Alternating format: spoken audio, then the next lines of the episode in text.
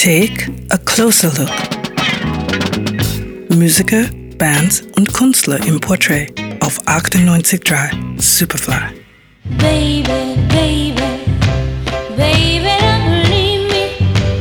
Ooh, please don't leave me all by myself. Was für ein Ohrwurm. Der erste Nummer 1 Hit der Supremes aus dem Jahr 1964. Where did our love go? So viel ist klar, unsere Liebe zu den Supremes und zu Diana Ross ist auch nach 50 Jahren groß wie eh und je.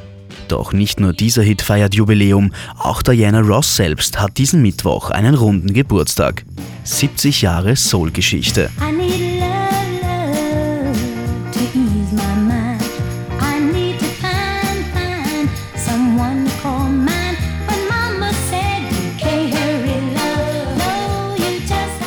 Wir befinden uns im Detroit der 50er Jahre. Drei Highschool-Freundinnen gründen ihre erste Band. Durch die Freundschaft mit Smokey Robinson kommen die jungen Damen in Kontakt mit dem damals noch kleinen Label Motown von Barry Gordy.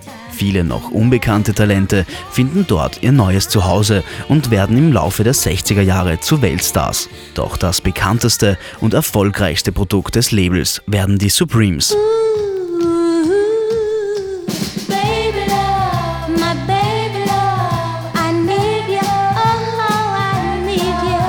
Diana Ross wird zum Aushängeschild der Gruppe.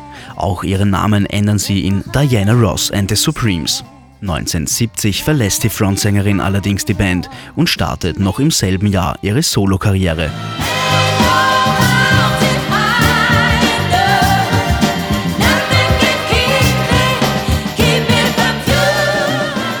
Als Schauspielerin gibt Diana Ross ihr Debüt 1972 als Billie Holiday in Lady Sings the Blues. Der Film wird zum Kassenschlager und Ross wird sogar für den Oscar nominiert als beste Darstellerin.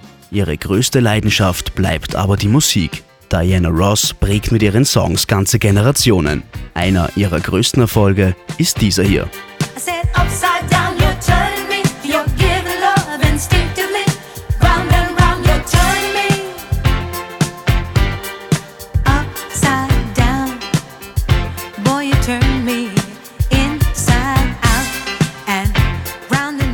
Im Laufe ihrer Karriere wird die Sängerin mehrfach für den Grammy nominiert. Aber erst 2012 gewinnt sie ihn auch tatsächlich als Auszeichnung für ihr Lebenswerk. Und das kann sich wirklich sehen lassen. 70 Jahre Soul, 70 Jahre Diana Ross. Wir wünschen alles Gute. Take a closer look.